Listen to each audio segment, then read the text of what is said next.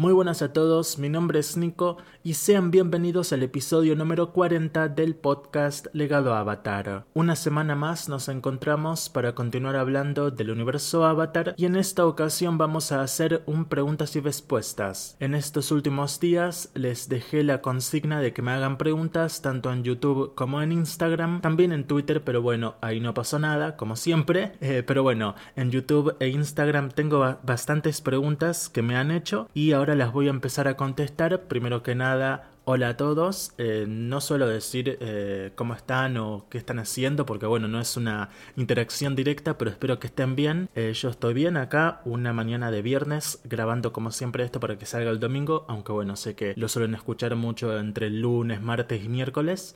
Pero bueno, espero que estén pasando su inicio de semana o su mitad de semana muy bien. Y bueno, dicho todo eso, Eh, vamos con la primera pregunta. Voy a empezar con Instagram porque son menos que en YouTube. Y bueno, eh, la primera es de Teach que dice técnica y subcontrol favorito de cada elemento.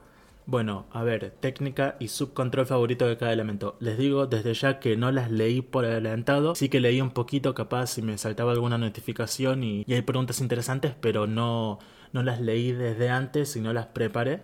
Pero bueno, mi técnica por siempre favorita va a ser el Metal Control. Me encanta básicamente la cuestión de moldear ese elemento tan duro eh, y tan refinado me, fascina, me encantaría ser un maestro metal. Eh, y bueno, técnica, bueno, eso sería más un subcontrol.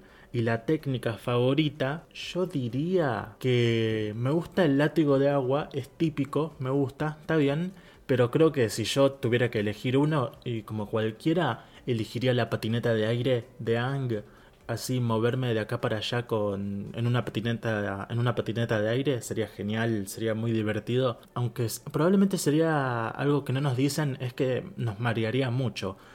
Porque bueno, tenés que estar arriba de esa pelota de aire y girar de acá para allá, o sea, no sería para cualquiera eso.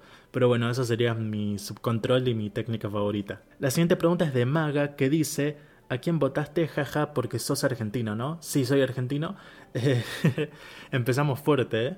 ¿eh? Y después Maga también dice, joda, no importa a quién te banco y no importa a quién te banco igual. Ok, bueno, gracias Maga. No lo iba a decir igualmente porque bueno, es secreto, pero gracias por tu pregunta y tu saludo en general. La siguiente pregunta es de Bolívar Plazas, que bueno, lo dividió en dos mensajitos porque bueno, Instagram tiene este límite de, de letras. Y dice, a mí me gustan por igual y los considero igual de importantes. ¿Por qué crees que Momo y Apa son irrelevantes Ah, son más relevantes que Naga y Pabu. Bueno, acá nos podríamos tirar un buen rato, pero yo creo que no se trata de que son más importantes eh, Apa y Momo que Naga y Pabu. No digo a, nivel de fan o que los queramos más a Apa y Momo, sino yo creo que es más una cuestión de dos aspectos.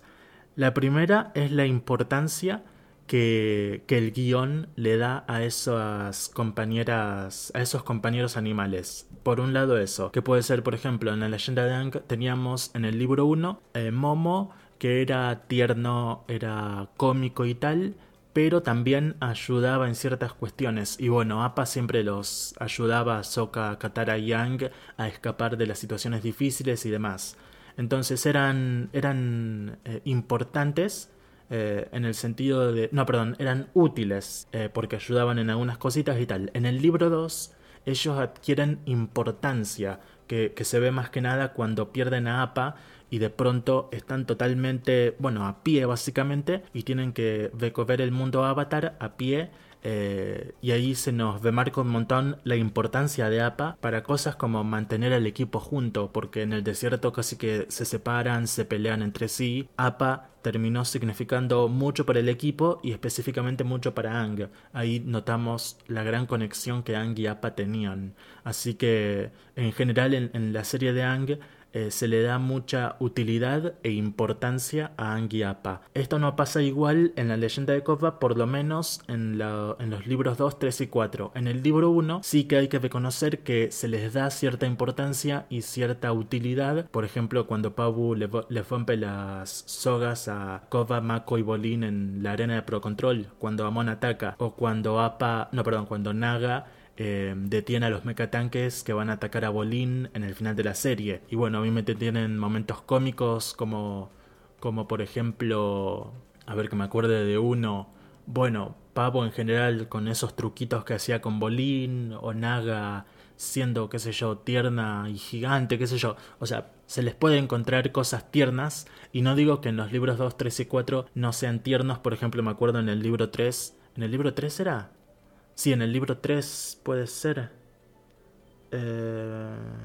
No sé si era en el libro 3, ¿eh? O en el libro 4 era. Creo que era el libro 4, sí, creo. Sí, porque me acuerdo que ya estaba presente la figura del príncipe Gu. Creo, si no me equivoco. No me acuerdo, la verdad. Eh, pero bueno, era una cuestión de... Bueno, tampoco era la gran ciencia, era una escenita donde Bolín decía, ah, extraño a Pabu, ¿qué estará haciendo? Y nos mostraban corte Naga y Pabu peleándose por la bufanda de Mako y la abuela de Mako llegando a, a separarlos, bueno, a agarrar la, la, la, bufanda. No me acuerdo ahora mismo si era el libro 3 o 4, porque creo que el príncipe Wu estaba relacionado a la escena, no me, no me acuerdo. Pero bueno, eh, o sea, que no es que digo que, bueno, Naga y Pabu fueron útiles, tiernos e importantes solamente en el libro 1.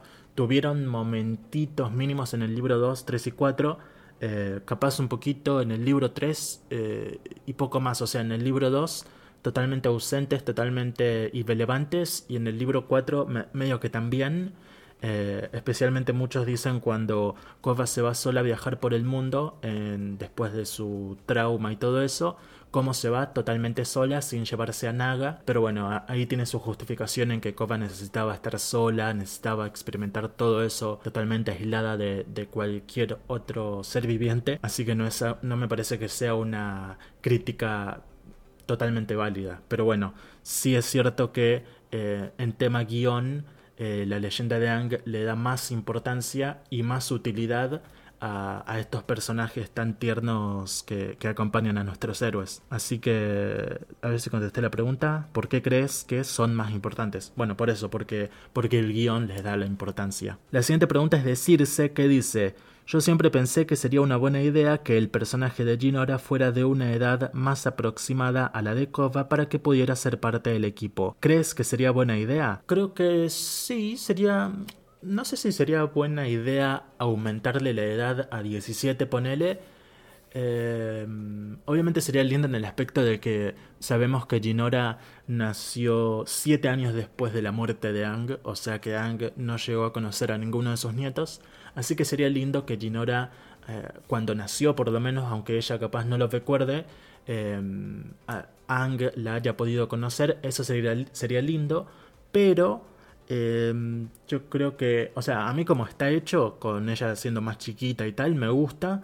Eh, porque creo que nos habla mucho de, de, esa generación que vimos en la leyenda de Ang, de chicos de 10, 11, 12 años, que son muy fuertes y son muy capaces, y también nos habla del futuro de Ginora, que es una generación menos que la generación de, de Kova, Mako, Bolin y Asami, y que son, son es una generación muy prometedora también. Y también me, siempre encontré eh, más interesante capaz que eh, la, que la maestra aire que pase a formar parte del equipo Avatar sea Opal. Obviamente Opal han, han maltratado bastante su personaje y la han y la han conducido por unos caminos en los cómics que a mí no me gusta nada, pero la Opal de la serie me gustaba mucho, en especial la del libro 3 obviamente, la del libro 4 bueno la puedo llegar a entender en algunas cuestiones, eh, pero no sé, creo que Opal era un buen personaje para insertar en el equipo Avatar y, y habría sido cool que que busquen hacerlo, ¿saben? O sea que en el libro 3 literalmente se sume como quinta integrante del equipo Avatar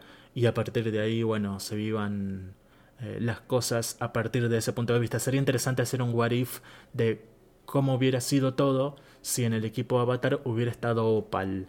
Así que bueno, eh, pero bueno, Ginora también podría llegar a ser parte del equipo Avatar junto con Kai cuando crezcan un poquito más. O sea, no creo que haya un límite de, edad para el equipo Avatar. O sea, obviamente es, es más obvio y más común que chicos afines en edad eh, formen parte del equipo. Por ejemplo, eh, en el equipo Avatar original tenías a Angitov con 12, a Katara con 14, a Soka Suki con 15 y a Mei, no perdón, a Mei, Mei no, perdón, Mei no tiene nada que ver acá, y Zuko tenía 16.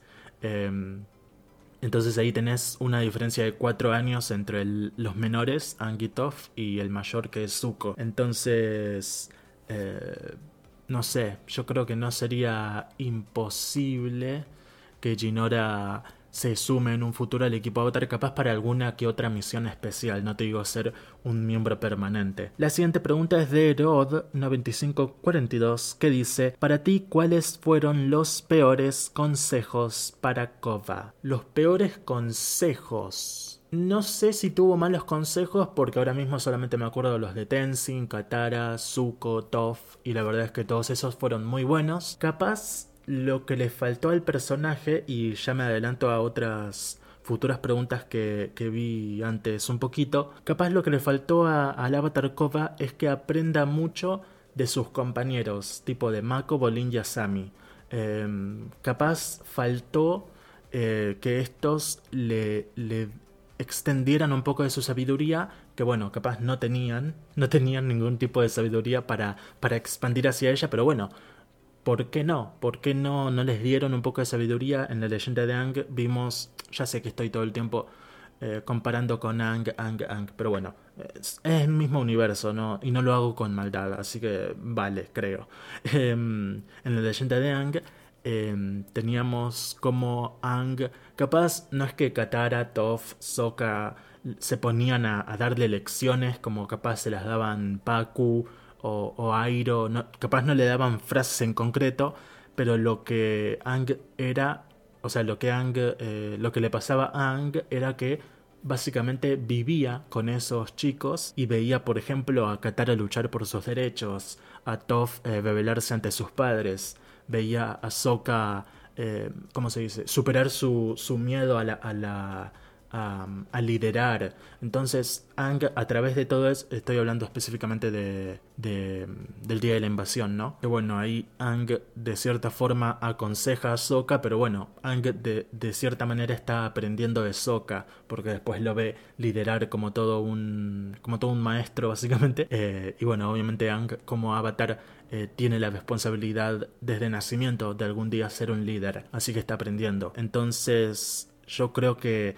a Koba le faltó, más que, no, más que haber recibido consejos malos, le faltó recibir consejos o más bien que sus compañeros fueran ejemplo de algo. Si bien podemos rebuscarnos un poquito, por ejemplo, qué sé yo, Mako era policía, era un agente de la ley, buscaba el orden, buscaba la paz, así que ponele que le transmitía a Koba, nunca nos lo expresaron, pero sería bueno que lo hagan en algún momento, o por ejemplo a Sami, que bueno, superó todo lo de su padre, es un ejemplo de superación personal y también, bueno, una chica que pelea muy bien, entonces también es un ejemplo eh, en esos aspectos y sería cool que en algún momento nos muestren que Koba se inspira por esos personajes, por esas personas que tiene tan cerca. Así que para mí eso es lo que, lo que faltó en, en el personaje. No creo que haya recibido en algún momento algún consejo negativo. Y la última pregunta de Instagram es de Andrea Jiménez que dice ¿Crees que en algún aspecto Avatar la leyenda de Koba es mejor que Avatar la leyenda de Ang? Si sí, Bueno, esto es algo que suelo decir a veces y es que en términos de serie, de muchos personajes, de tramas, me quedo con la leyenda de Ang. Pero en cuestiones de protagonista y, temas más serios y desarrollo psicológico, me quedo con la leyenda de Kova. Y capaz eso es lo que creo que Kova tuvo y que Ang no, que es este desarrollo psicológico tan profundo en el protagonista eh, con Kova lo vimos a través de su trauma y habría sido muy interesante que con Ang lo veamos. Si bien vimos cosas, obviamente no estoy diciendo que no tuvimos ningún tipo de, desarrollo psicológico de su parte, pero sí que hubiera sido más interesante ver cosas más profundizadas, como por ejemplo todo lo del genocidio al inicio de la serie. Después lo hacen muy bien con todo el tema de la pérdida de APA, el desbloqueo de los chakras, cómo Ang se niega a todo eso, y después como al final de la serie tiene este dilema sobre si matar o no, pero yo creo que para completar al personaje y darle este, este empuje hacia arriba, para que sea más valorado entre todos es que Ang le falta más desarrollo en cuestión emocional a nivel genocidio. Si bien tiene su explicación que por ejemplo al día siguiente o a los días siguientes de, descubrir el cadáver de Yatso estuviera como, como básicamente porque era un niño eh, montando los peces koi en la isla Kyoshi. Eso tiene su explicación psicológica, es obvio pero sí que en general suele quedar como, ah, mira, al, próximo episodio ya estaba totalmente en otra. Entonces creo que en ese aspecto eh, la leyenda de Copa es mejor, eh, que supo desarrollar eh, mucho más a su, protagonista y darnos eso, básicamente, más profundidad en la protagonista. pero bueno, obviamente en todo lo demás, definitivamente elijo a, a Avatar, el último maestro aire. Así que bueno, esas fueron las preguntas de Instagram. Muchas gracias a todos y ahora voy a pasar a las preguntas de YouTube, que son algunas más. Voy a empezar con la de Carlos Eduardo Galindo Teras, que dice, ¿qué hubiera pasado si al final del libro del aire Kova no hubiera recuperado sus poderes antes de la convergencia armónica? Lo mismo va para la vez que Ang casi muere en el libro 2, ¿qué hubiera pasado con Baba? Tómalo como la misma pregunta. Ok, eh, no lo voy a tomar como la, misma pregunta porque creo que no está relacionado del todo, si bien sí, obviamente, porque los dos son el avatar. Bueno, sobre la primera pregunta, es decir, si Kova no hubiera recuperado sus poderes antes de la convergencia armónica, eh, es decir, en el, al final del libro aire, yo siempre tuve la idea de que capaz hubiera sido más interesante o hubiera conectado más con el público, si bien a mí me gusta bastante lo que hicieron en el final del libro aire, pero bueno, puedo llegar a entender que no conectó con todos. Habría sido muy interesante eh, explayar eso más y que sea un objetivo a lograr en el libro 2, o sea, que Kova tenga que recuperar sus poderes de forma manual en algún viaje y de esa forma o sea, podría haber empezado el libro Espíritus con ella contactando con sus vidas pasadas, preguntándoles qué hacer, cómo recuperar sus poderes, y llega al Avatar One o algún avatar muy antepasado que tenga el conocimiento, y este le transmite, bueno, al inicio de los tiempos, la gente no dominaba los elementos, sino la energía dentro de uno mismo, lo que nos dijo León Tortuga al final de la serie de Ang, y, y darle significado a eso diciendo todo lo que conocemos en, los episodios comienzos de One, es decir, que los leones tortuga le transmitían los poderes elementales a las personas de forma temporal. Entonces Koba dice, bueno, entonces la respuesta es buscar a los leones tortuga. Y bueno, ahí surge una cosa, no han sido vistos leones tortuga en varios siglos, incluso milenios quizá. Entonces emprende una aventura junto con Tenzin quizá, Jinora y tal, y todo ese grupo, para encontrar leones tortugas secretos ocultos en el mundo y eh, bueno, Capaz esto me causa gracia porque mientras lo pienso digo, ah, sería genial y todo, pero al mismo tiempo digo, oh, seguramente algunos dirían, no, qué guionazo que justo queda un león tortuga elemental para en cada parte del mundo para que Kova vaya y recupere sus poderes, qué deus ex máquina, qué bla bla bla, pero bueno. pero bueno, sería interesante ese viaje, en vez de que nos lo, lo cuenten todo en, en los episodios comienzos, que sea algo que descubrimos a lo largo de la temporada 2. Además de todo eso recién dicho, también tengo que decir que eh, bueno, de hecho, contestando tu pregunta de qué hubiera pasado si no los recupera, o sea que si, esa, si ese método que acabo de mencionar tampoco llega a existir y, y no logra recuperar el control del agua, la tierra y el fuego, ¿qué hubiera pasado entonces? Bueno, yo creo que en el libro 2 no habría sido totalmente necesario que ella tenga el control de esos tres elementos, ya que al ser un libro muy espiritual y de hecho, pues cuando abre los portales usa el estado avatar, no usa ningún control elemental. Y bueno, capaz si la temporada era mayormente en el mundo espiritual donde no puede usar sus poderes, pues bueno, se podría haber aliviado la cuestión de que no tiene esas capacidades. Ya después en los próximos dos libros no lo sé y por ejemplo me surgió la teoría de que capaz no es que Koba perdió los poderes y por lo tanto los próximos avatares no iban a tener los poderes, sino que Koba ella misma perdió los poderes, pero dentro suyo todavía tenía el control y por eso es que Ang se los logra devolver, o sea que capaz cuando ella muriera el próximo avatar iba a nacer con el dominio de los cuatro elementos. Es una teoría que acabo de pensar y que puede ser totalmente así o totalmente no así. Así que bueno, Y la siguiente pregunta de Carlos era, lo mismo va para la vez que Ang casi muere en el libro 2, ¿qué hubiera pasado con Baba? Y bueno, si Ang hubiera muerto en, eh, ese final de, la encrucijada del destino, Baba hubiera muerto también, así que yo siempre voy a defender, aunque me digan lo contrario hasta los co-creadores, yo siempre voy a defender que Ang ese día no murió, porque es que si no nos metemos en un, en un terreno que no conocemos, o sea, Ang murió, pero Katara lo revivió, o sea, Katara también revivió a, al espíritu de la luz, al espíritu del avatar. Eh, ¿Cómo? O sea, no sé, me parece un poco más difícil de entender que entender que Ang eh, entró en un coma, pero no murió como tal. No, porque, o sea, morir es morir, o sea, te morís. Para dejar de estar muerto tenés que revivir. O sea, en el mundo Avatar existe la resurrección. Capaz si existe. Y, y, solamente soy yo que no, no, no está dispuesto a aceptarlo. Pero bueno, eh, ¿Qué hubiera pasado si Ang se moría ahí? Bueno, se moría y listo. O sea, el avatar dejaba de existir. Eh, no sé si habrá un Warif exacto en el que nos cuenten cómo es el mundo avatar eh, con Ang habiendo muerto en Basing C, pero sería muy interesante de, de, explorar sin dudas. La siguiente pregunta es de Eric Pinto que dice: ¿Has soñado alguna vez con Avatar? Como si estuvieras hablando con los personajes o viviendo en ese mundo. Y te tengo que decir, Eric, que lo siento mucho, pero no. No que yo recuerde, por lo menos.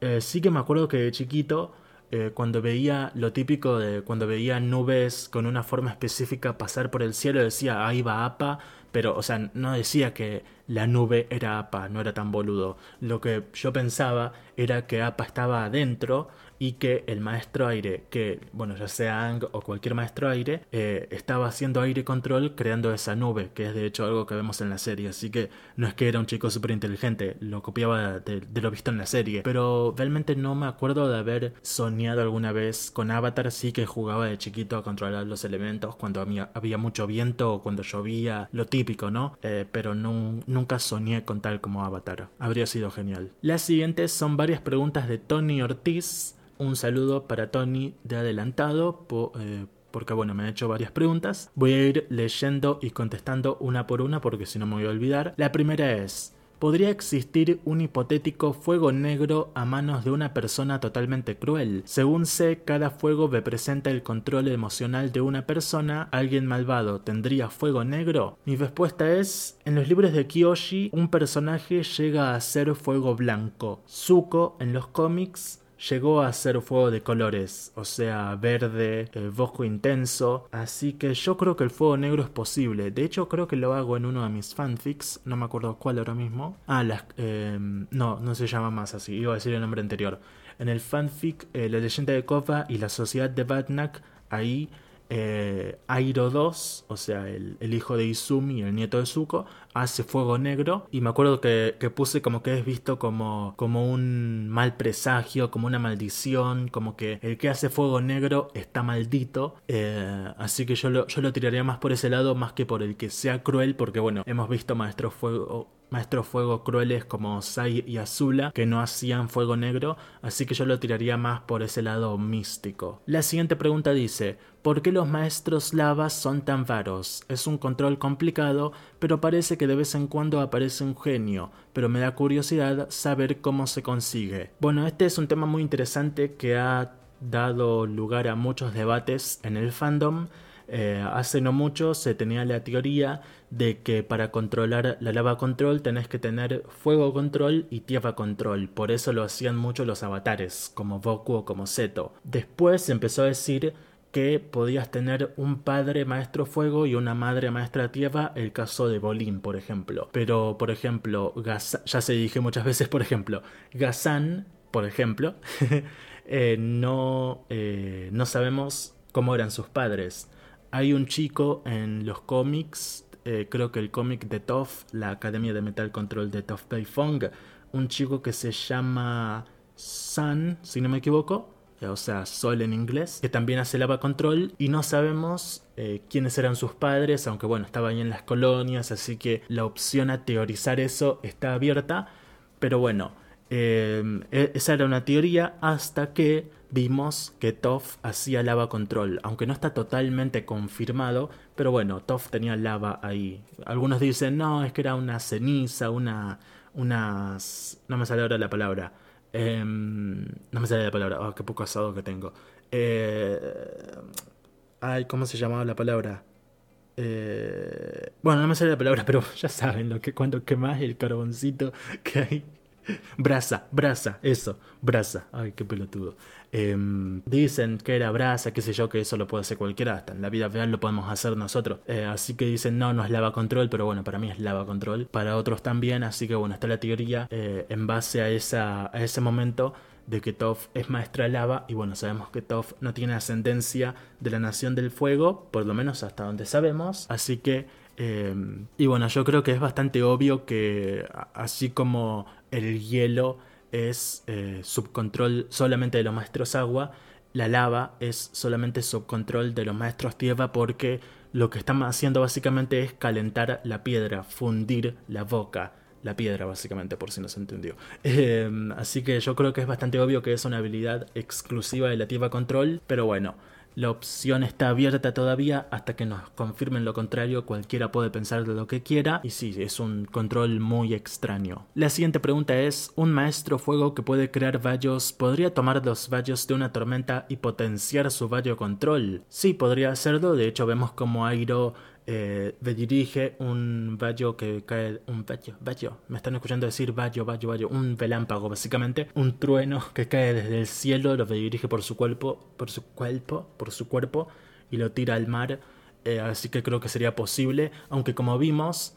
no sabemos si es por falta de planificación previa o qué, pero cuando Airo hizo eso, su cuerpo se quedó medio quemadito porque se dice que eh, al ser un vallo natural era mucho más fuerte que eh, un vallo generado por una persona por una persona básicamente. Así que dicen que em, no me están viendo pero ahora estoy haciendo los movimientos que hacía Airo para para dirigir los vallos.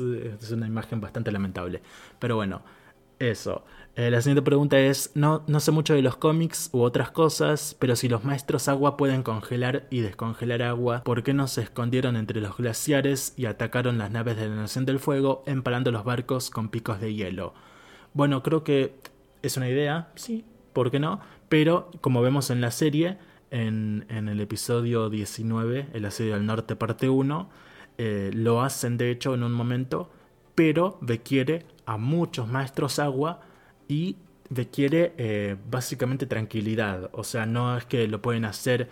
Capaz sí que lo podrían hacer eh, en un escenario súper bélico, con, por ejemplo otros barcos alrededor disparándoles. Capaz si, es, si son maestros muy fuertes y muy rápidos, lo podrían llegar a hacer, pero lo que vemos en la serie es que se necesita por lo menos 20 maestros agua y que tienen que hacer todo el movimiento de, brazos y tal, y bueno, en lo que haces eso, te disparan una bola de fuego por la izquierda y estás jodido. Así que yo creo que es una buena idea, una buena, una buena táctica, pero eh, requiere mucha habilidad y mucho poder y mucho tiempo. La siguiente pregunta de Tony es ¿cómo se crea un subcontrol?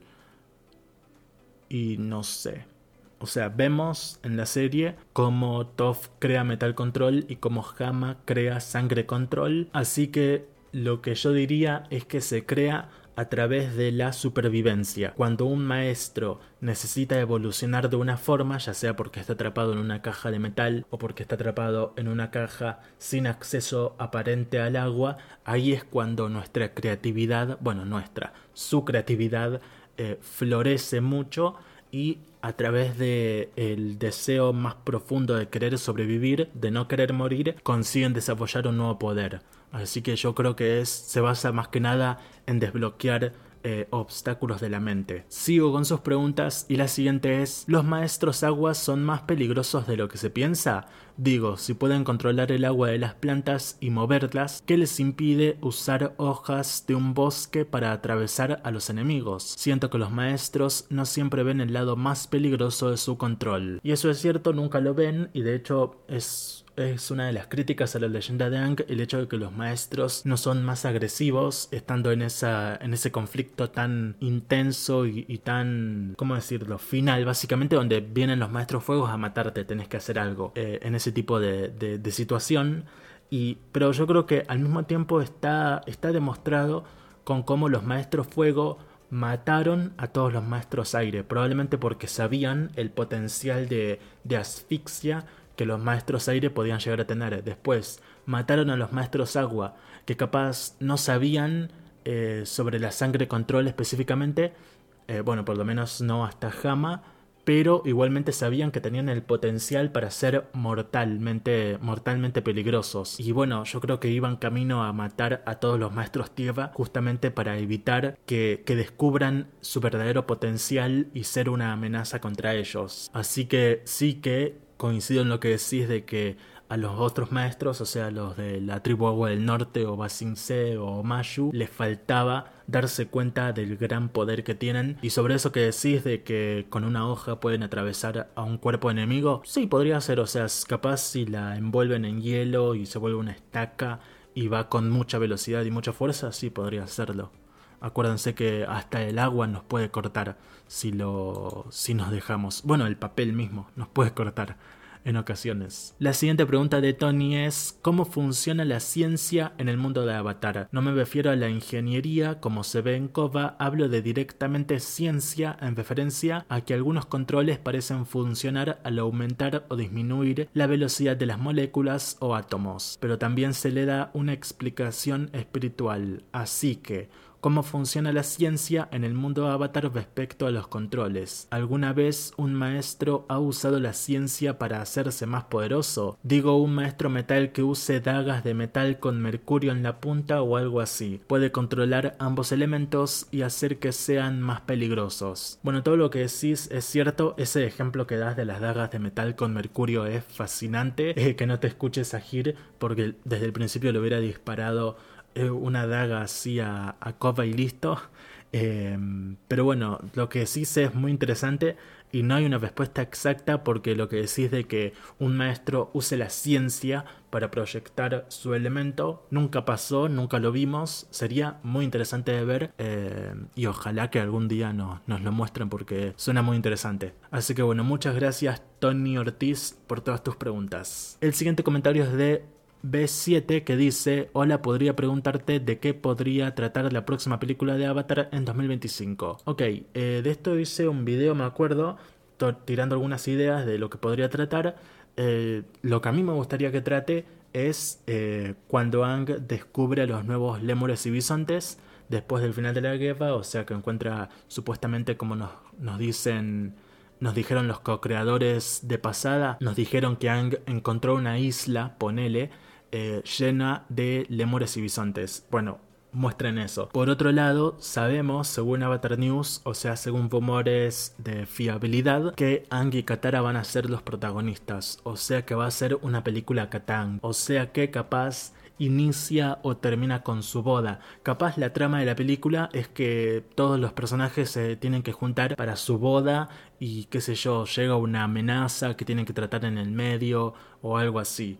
Eh, yo no creo que nos vayan a tirar algo súper eh, monumental de un villano súper poderoso, pero, pero bueno, eh, quién sabe, yo creo que van a apostar mucho al ser la primera vez, van a apostar mucho por la nostalgia, por la cuestión de ah, Avatar vuelve a la animación después de 10 años, eh, Angie Katara se van a casar, viene Airo desde Basin C, viene, viene Paku desde eh, desde la tribu Agua, eh, dónde se van a casar, se van a casar en, Ciudad República, entonces vamos a ver Ciudad República, capaz vemos una, una escena genial para introducción de la película sería la, la, inauguración de la República Unida de Naciones. Si bien ya la tenemos en el cómic Desequilibrio, pero bueno, ahí está nombrada de otra manera y ese cómic deja la puerta abierta a eh, el cambio de nombre del pueblo pez grulla a Em, bueno, lo que conocemos como República Unida de Naciones, que parece ser que fue un nombre propuesto por Soka. Entonces sería muy, muy interesante y genial que la escena de apertura de la película sea con el equipo Avatar reunido e inaugurando esta ciudad república tan maravillosa que vemos en, en el leyenda de Kova. Y bueno, que, que, la trama de la película podría ser algo simple, como que, eh, no sé, hay alguna amenaza en esta nueva ciudad que requiere la atención del equipo Avatar y eso los distrae de la boda de, de Angie Katara. Eh, así que creo que sería algo así, algo, algo simple, algo que capaz podría ser visto tonto, pero creo que se van a basar mucho en la nostalgia, en el cariño, en atraer a los, a los fans más antiguos, en reunir a, la, a las generaciones en torno a algo muy family friendly y muy correctito, ¿saben? algo que esté bien, un, un inicio tranquilito. Para mí va a ser algo así. Quién sabe, capaz después nos tiran el, inicio de la saga del infinito de Avatar o algo así. Mr. Pupusa dice, deje de antojar con las maduras, porque yo puse una foto de Lin Fong, ok. el siguiente comentario es de Goku, del propio Goku, quien dice, ¿quién es el padre de Sujin y cómo se llama la hija del Señor del Fuego Izumi? No, mentira, esa no tienen respuestas. Ok, gracias porque la verdad es que iba a decir eso. Ok, su pregunta es, ¿crees que es posible que Suki haya muerto joven y por eso a Soka no se le conozca ningún hijo, ya que ella es la única mujer a quien realmente, a quien realmente amó? Eh, creo que sería posible, sí, hasta que nos digan lo contrario, es una posibilidad. Hice un video sobre la teoría de Suki muriendo joven. Yo personalmente no la creo, capaz porque soy muy fan de Soka y de Suki y, quiero que hayan llegado hasta viejitos, pero sí es una posibilidad. La siguiente pregunta es de MHG que dice, ¿ves posible que el próximo avatar recupere la conexión con sus vidas pasadas o sería un error, o sea, una equivocación? Eh, yo lo veo posible en el sentido de que nos digan algo súper convincente sobre que el nuevo avatar va hasta el cielo mismo a buscar a las vidas pasadas. Y entonces ahí abrís una cuestión más en el mundo avatar del lore del mundo avatar que sería el cielo, el infierno, el más allá, lo que sea. Y creo que eso no podría gustar. O sea, podría no gustar. Eh, yo personalmente, o sea, si no gustó tanto todo el tema de los leones tortuga o de la convergencia armónica o del Avatar One, eh, creo que podría no gustar que de pronto nos digan que está el más allá y que el próximo Avatar puede acceder espiritualmente y buscar a Ang, a Kyoshi, a Kuruk, a todos eh, y recuperar sus vidas pasadas. Creo que esa sería la forma ideal, pero menos favorita de recuperar esa conexión, por lo que yo creo como dije en el podcast de la semana pasada, creo, ¿no? ¿Fue la semana pasada o la anterior? En el 38, creo.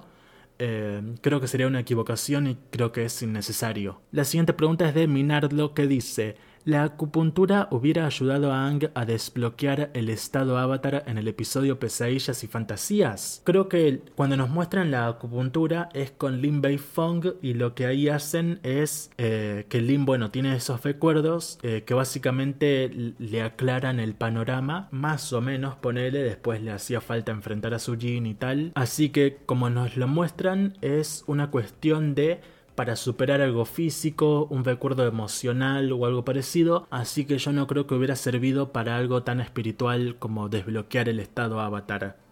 Eh, eh, obviamente es algo que yo creo, ¿no? Capaz después resulta que sí. La siguiente pregunta es de XDDDDD550 que dice ¿Cómo piensas que será la nueva serie del nuevo Avatar en caso de que se haga otra serie? Bueno, según los rumores, sí vamos a tener una nueva serie de un nuevo Avatar en 2025, aunque como van las cosas, yo no quiero salar nada, pero me da la sensación de que se va a atrasar a 2026. Pero bueno, no lo escucharon de mí, no me persigan con sus antorchas. ¿Cómo pienso que será la nueva serie? Bueno, podemos estar dos horas más, de hecho tengo anotado para una idea futura tratar este tema XDDD y hacerles preguntas de cómo se lo imaginan ustedes, así que no voy a spoilear mucho de cómo yo me imagino eso, pero les voy a dar un adelantito que básicamente es eh, como hemos visto que han hecho cada fanfic o fancomic de un nuevo avatar con más naciones de las originales, o sea, no solamente las cuatro originales, sino muchas más, especialmente en el Reino Tierra, bueno, que ya no sería un reino, sería un, una confederación, ponele, eh, de varios estados, eh, y bueno, que habría conflicto, conflictos varios ahí. Eh, y bueno, después la tecnología avanzaría. Yo me imagino un mundo avatar más avanzado porque muchos lo que hacen es eh, matar a Koba joven de modo que puedan usar los años 80, los, los, años 90, donde hay televisiones viejitas, donde todavía no llegan los teléfonos celulares y tal, pero para mí eso es de una cobardía absoluta. yo apuesto por algo totalmente presente en el año 2020-2025, donde ya haya celulares, donde ya haya inteligencia artificial, donde ya haya TikTok, para que sufran todos un avatar TikToker. Me encantaría, solamente para ver toda la gente que lloraría ante un avatar TikToker, necesito que eso pase. Y ya, y como dije ya en otra ocasión, si no pasa con el sucesor de Kova, va a pasar con el sucesor del sucesor de Kova, o sea, el próximo avatar de fuego. Así que dejen de llorar tanto porque en algún momento va a llegar. La siguiente pregunta es de Arianator Botera que dice, si pregunto algo no podré saber la respuesta, así que esta vez solo te enviaré unos saluditos, Nico. Ok, gracias, unos saluditos para vos también, Arianator. Espero que estés bien. La siguiente pregunta es de Circe que se vuelve a manifestar a través de YouTube y dice, ¿crees que gracias a Avatar tu vida cambió para mejor? ¿Sentís que aprendiste o que Avatar te ayudó en algún aspecto de tu vida? Creo que todos los fans nos vimos atravesados completamente por la serie y todo lo que simboliza. Creo que no hubiera sido la misma sin Avatar. ¿Y vos? Eh, yo creo que igual mi vida no hubiera sido lo mismo sin Avatar y creo que donde más se ejemplifica es en mis dos grandes pasiones. Por un lado la creación de contenido, porque desde 2013 empecé en Facebook, después me fui a Instagram, ahora estoy en YouTube y, básicamente Avatar me impulsó a, bueno, lo típico de crearte una página fandom y crear contenido sobre tu serie favorita, sobre los cómics, eh, bueno, he traducido cómics, o sea, creo que Avatar me, me, me abrió la puerta en ese aspecto a entender que me gusta crear contenido, me gusta reunir a la gente, me gusta crear una comunidad, así que en ese aspecto me, ayudó mucho. Y en el otro aspecto es eh, el aspecto literario, o sea, yo empecé escribiendo cuentos cuando era chiquito, pero después medio que no, no es que lo dejé, eh, bueno, sí, lo dejé, o sea, yo escribía cuentos que no eran originales, o sea, sí eran originales, pero no eran totalmente propios. Eh, yo siempre digo, capaz veía un episodio de Los Simpsons en la tele, después iba a la compu y escribía eh, ese mismo episodio pero con otros nombres, o sea, un plagio total.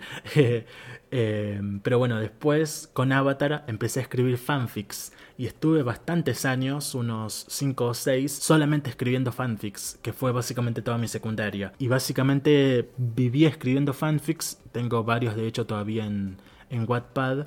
Eh, a la vista de todos y algunos los quité por vergüenza porque eran un espanto lo, que había escrito, cómo estaban escritos, en fin. Eh, pero bueno, eh, si bien ya desde antes tenía esta cuestión de escritor, Avatar la impulsó muchísimo, me impulsó a aprender más sobre, sobre cómo escribir, sobre cómo dar forma a una historia eh, y bueno, hoy en día ya estoy escribiendo mis propias novelas eh, de creación personal, de autoría propia, como se dice, y, dentro de poco espero publicar mi primer libro y siempre me voy a acordar de que más allá de los cuentitos que escribía con 10 años, empecé escribiendo fanfics de Avatar y fue el universo Avatar el que me amplió la perspectiva de escritor. Así que creo que en esos dos aspectos que ahora mismo son básicamente mi vida, eh, la creación de contenidos y la escritura, Avatar formó gran parte, eh, influyó muchísimo. Y bueno, en general obviamente eh, las dos series, yo soy una persona que vio Avatar,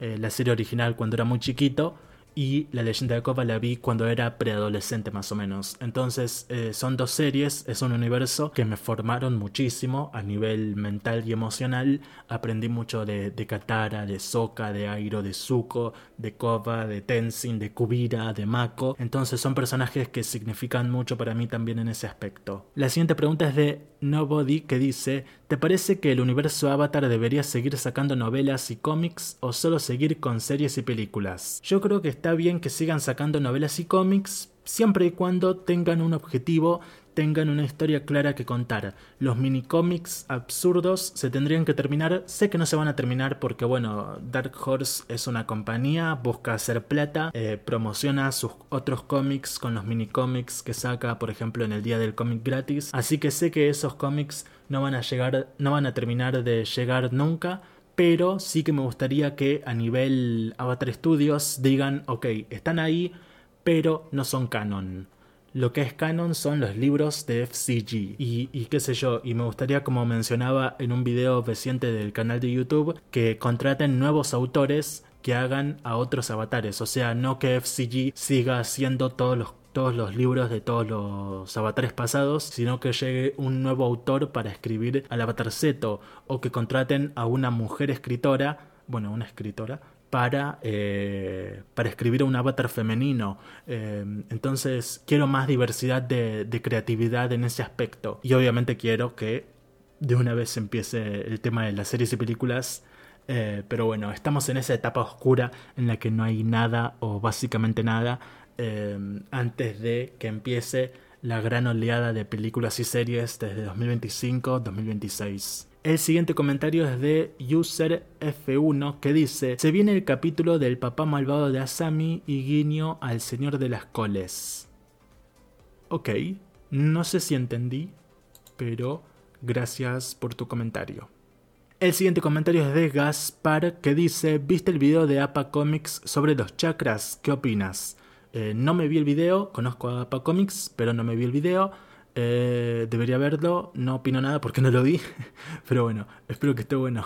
El siguiente comentario es de Sigma que dice, ¿en qué época de Avatar te gustaría vivir? ¿La del Avatar Ang o el Avatar Kova? Si quieres decir otra, es opcional. Yo soy mucho del siglo XXI, así que elegiría vivir probablemente para cambiar un poquito, pero no demasiado, uno, unas cuantas décadas atrás, o sea, en la época de Kova pero no en los inicios, o sea, no en 1920, sino, por ejemplo, nacer en 1950, 60, ponele, y, vivir toda esa época de cambios eh, que, el Avatar Kova vive tanto en, aspecto emocional, en aspecto de, ideologías. Sería muy interesante vivir toda esa época, eh, así que yo probablemente elegiría eso porque es una parecida a la actual, pero con diferencias marcadas. No me iría nunca a la época de Kyoshi medieval, ponele. Bueno, la época de Kiyoshi no era medieval, si lo pensamos. Estaría bueno que hagan una época medieval en Avatar. Digo. La siguiente pregunta es de Erika, que dice... Ah, no, perdón. Eric Alexander, me disculpo. Que dice... Debe hacer toda la serie de Copa desde cero. ¿Qué es lo que le cambiarías a la serie? ¿Qué le quitarías y qué dejarías a la serie como tal? Ok, una muy intensa pregunta, me encanta. Eh, lo que le cambiaría principalmente es que tenga un solo villano en toda la serie, pero que los otros villanos igualmente estén presentes. Por ejemplo, hice un video hace un tiempo, bueno, hace un tiempo, capaz fue hace dos años, eh, pero bueno, para mí todo fue hace dos meses. Eh, hice un video donde Amon es el villano de toda la serie, pero igualmente Unalak, Sahir y Kubira llegan a estar, eh, y o sea, aparecen y, presentan sus ideologías y sus conflictos y llegan a ser enfrentados y vencidos. Yo creo que eso habría sido un poco más fácil eh, para, para el espectador que Amon sea el gran villano principal de la serie, o bueno, capaz no Amon, capaz Sahir o Unalak o Kubira, cualquiera de los cuatro. Pero bueno, que haya un villano general para toda la serie y dentro que haya como arcos, ponele, y bueno, que, que la serie se organice de otra manera. Igualmente me gusta cómo está hecha, pero bueno, puedo llegar a entender que hay algunas cosas que, que no gustan tanto. Eh, y que bueno, que yo también tengo mis ciertas críticas sobre algunas cosas, eh, hay mucha aceleración de eventos o capaz un exceso de personajes que no aportan y no tienen ningún desarrollo apropiado eh, y cosas así. Así que la verdad es que le cambiaría varias cosas y le quitaría probablemente algunos personajes. Probablemente quitaría personajes como Eska y Desna. Eh, quitaría personajes, por ejemplo, de Sahir. Sus amigos les quitaría... No sé si los quitaría a ellos. Probablemente sí. O si no, les agregaría tramas subtramas con Mako, con Bolin, con Asami, o sea, dar de más profundidad a, personajes como Peli, como Gazan, como Minhua. Eh, Avatar Jr. lo eliminaría totalmente, qué personaje pelotudo. A Sujin le cambiaría totalmente el chip de hipócrita que tiene, se lo sacaría a la bosta. Eh, ¿Qué más cambiaría? ¿Qué más tocaría? Eh, bueno, eliminaría probablemente todo el tema del triángulo amoroso, desde el principio haría Kobasami. Eh, de, principio a final, o Makova, o la pareja que sea, pero bueno, desde principio a final, como en la serie original tuvimos a Katang, haría algo así, sin, sin cruces, sin Kova con Mako, Mako con Asami, Bolin con Kova, Bolin con Opal, Opal con Mako, lo que sea. Eh, mucho lío. Eh, que entiendo que pueda disgustar. Bueno, ahí dije Opal y Mako y, no, ellos nunca se cruzan, lo cual es un poco raro porque, porque bueno, es la novia del hermano, pero bueno, en fin, perdón. Eh, estaba intentando decir que bueno, hubo muchos cruces.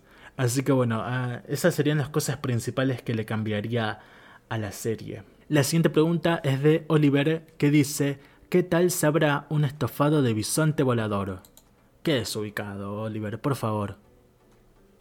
Por favor. ¿Cómo hizo esa pregunta? ¿Cómo hizo esa pregunta y sigue en libertad? Eso me pregunto.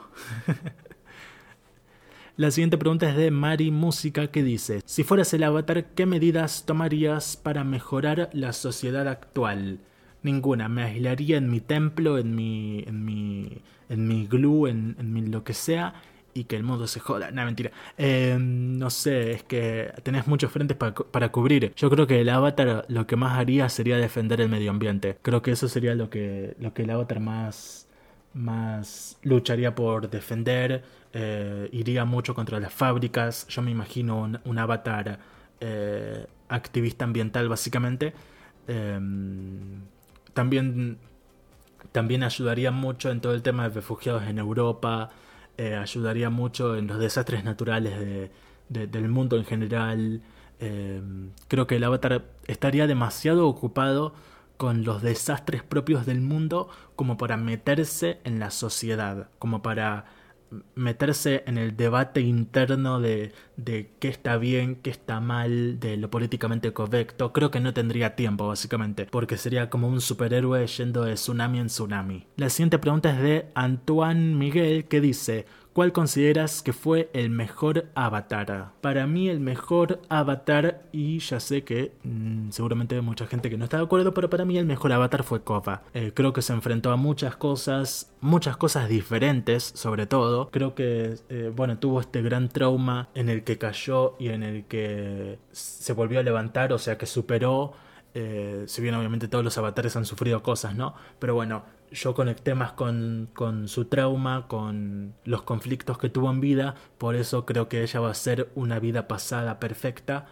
eh, y que va a saber ayudar mucho al próximo avatar, no porque ella haya hecho las cosas muy bien o medianamente bien o porque se enfrentó a mil problemas, sino porque ella entiende lo que es enfrentarte a muchos tipos de problemas diferentes, entiende lo que es que te critiquen, que te presionen, que, te exijan, que, que, te odien básicamente. Así que yo creo que ese próximo avatar tiene garantizada una excelente guía. La siguiente pregunta o preguntas son de Juan Sebastián, que dice, Hola legado Avatar, he visto todos sus videos, pero tengo varias preguntas. Ok, primero gracias por haberte visto todos mis videos. Un saludo. La primera pregunta dice, en las nuevas series o cómics profundizan, profundizan más sobre las guerreras Kyoshis en la época de Kova y sobre el mundo espiritual, ya que vimos poco en el segundo libro. Eh, no, no sé si estoy contestando bien, porque, o sea, en las nuevas series o cómics recientes, supongo que te referís a Kova y tal, no lo hacen, no hay profundización en las guerreras Kyoshi, pero si preguntas acaso que en las próximas series o cómics van a hacerlo, pues ahí no sé, el futuro es incierto, yo espero que sí. La siguiente pregunta dice, no sé si habrá un nuevo continente u otro mundo en las nuevas historias. Eso sería muy interesante, tengo un video pensado sobre eso. Eh, no voy a decir más. Y la última pregunta es, ¿por qué no profundizan los personajes de Kova o de las novelas con cómics o mini historias y que dejen descansar a los personajes de Ang? Bueno, eso es lo que piensan algunos, que capaz ya hemos tenido mucho de Ang y que es tiempo de que exploren a más personajes de la época de Kova, pero bueno, pensando como compañía, es obvio que van a ir primero por una película del, equipo Avatar de Ang que pegue en la nostalgia y tal para vender bien y sobre todo para asentarse un lugar en la industria, para que Avatar Studios, si Avatar Studios, su primera película, es un éxito total, van a tener apertura para hacer 20 películas más. Y ahí, en esas 20 películas, va a haber seguramente 5 o 6 de Kova de su época. Así que por mí está bien que esta primera película sea sobre el equipo Avatar, además de que obviamente porque soy fan y, me encanta, ya los quiero ver en la pantalla grande. Eh, sueño que llegue ese día pero eh, sí que espero que nos, no hagan después de eso una película de Katara, de Toph, de Sokka, de Suki, de Tai Li, de Appa, de Momo, aunque se las merecen, ¿eh? Pero bueno, esperemos más diversidad en el futuro de la franquicia. La siguiente pregunta es de Iván Alegre que dice, En lo personal, Kova me ayudó durante un tiempo a superar la pérdida de mi propia novia, quien era físicamente muy parecida a ella. ¿Hay algo que el mundo del avatar haya hecho por ti en tu vida personal? Saludos desde México. Saludos para vos también, desde Argentina. Eh, bueno, como le contestaba Cersei hace un momento. ¿Cersei era? Circe, perdón. Como le decía Circe hace un momento. Eh, bueno, me ayudó mucho en el tema de creación de contenido y de escritura, así que yo diría que esos son los dos frentes que más me, en los que más ha influido en mí. Lamento lo de tu novia, pero bueno, por lo menos tuviste una novia como copa. Qué genial. Y otra pregunta de Iván Alegre es, ¿crees que Soka es el padre de Su Jinbei Fong? La similitud de sus hijos varones con él es muchísima. Yo sobre esto eh, estoy convencido totalmente de que no, básicamente porque en la leyenda de Koba nos muestran que el peinado de Sokka y esa forma específica de la cara es algo muy común en, en, el imperio de Kubira, por ejemplo, todo su ejército básicamente es así, así que yo creo que simplemente eh, es que es así la genética de este continente, de esta nación. La siguiente pregunta es de Joel que dice, la verdad siempre me he preguntado por qué los maestros aire no buscaron refugio en la tribu agua del norte y es que por el clima hubiera sido muy difícil de verlos. Además que la nación del fuego nunca logró conquistar la tribu agua del norte, sin contar con el lado espiritual que representa el oasis de Tui y La. Tenés mucha razón en eso, pero no sabemos si Maestros Aire no se escondieron en el Polo Norte. Pudo haber sido que sí. No hay nada que nos haya dicho lo contrario, así que si en un futuro sale una historia de que unos sobrevivientes al genocidio se escondieron en el Polo Norte, espero que te eh, den los créditos correspondientes, porque está bastante bien justificado todo lo que decís y, y sería una buena idea. Y bueno, esa fue la última pregunta. Le mando un saludo a todos los que me comentaron y también les doy las gracias. Espero que este podcast les haya gustado. Y bueno, antes de despedirnos, les voy a contar, bueno, mientras les digo otra vez que me pueden seguir en Spotify, puntuar el podcast y demás, les voy a comentar también el tema de la próxima semana que es el legado de Yang. Así es, la próxima semana vamos a hablar del segundo libro del avatar Yang Sheng, el legado de Yang Sheng. Así que si aún no se lo han leído, espero que se lo puedan leer eh, y si no, bueno, al principio del podcast voy a hacer una parte sin spoilers que puedan escuchar todos, ponerle unos 10 o 15 minutos y después ya sí que voy a hablar eh, profundamente de lo que nos hayan contado en esta segunda parte del Avatar Yang La primera parte, como, como ya les dije en un episodio anterior, me encantó, me gustó muchísimo cómo estuvo hecha el Avatar Yang así que bueno, estoy muy emocionado de leer este segundo libro y ver qué nos ofrece esta vez FCG. Por el momento eso es todo. Si el podcast les gustó, pueden seguirlo como ya les dije y también seguirme en mis redes sociales o en mi canal de YouTube para consumir el resto de mi contenido. Gracias y hasta la próxima.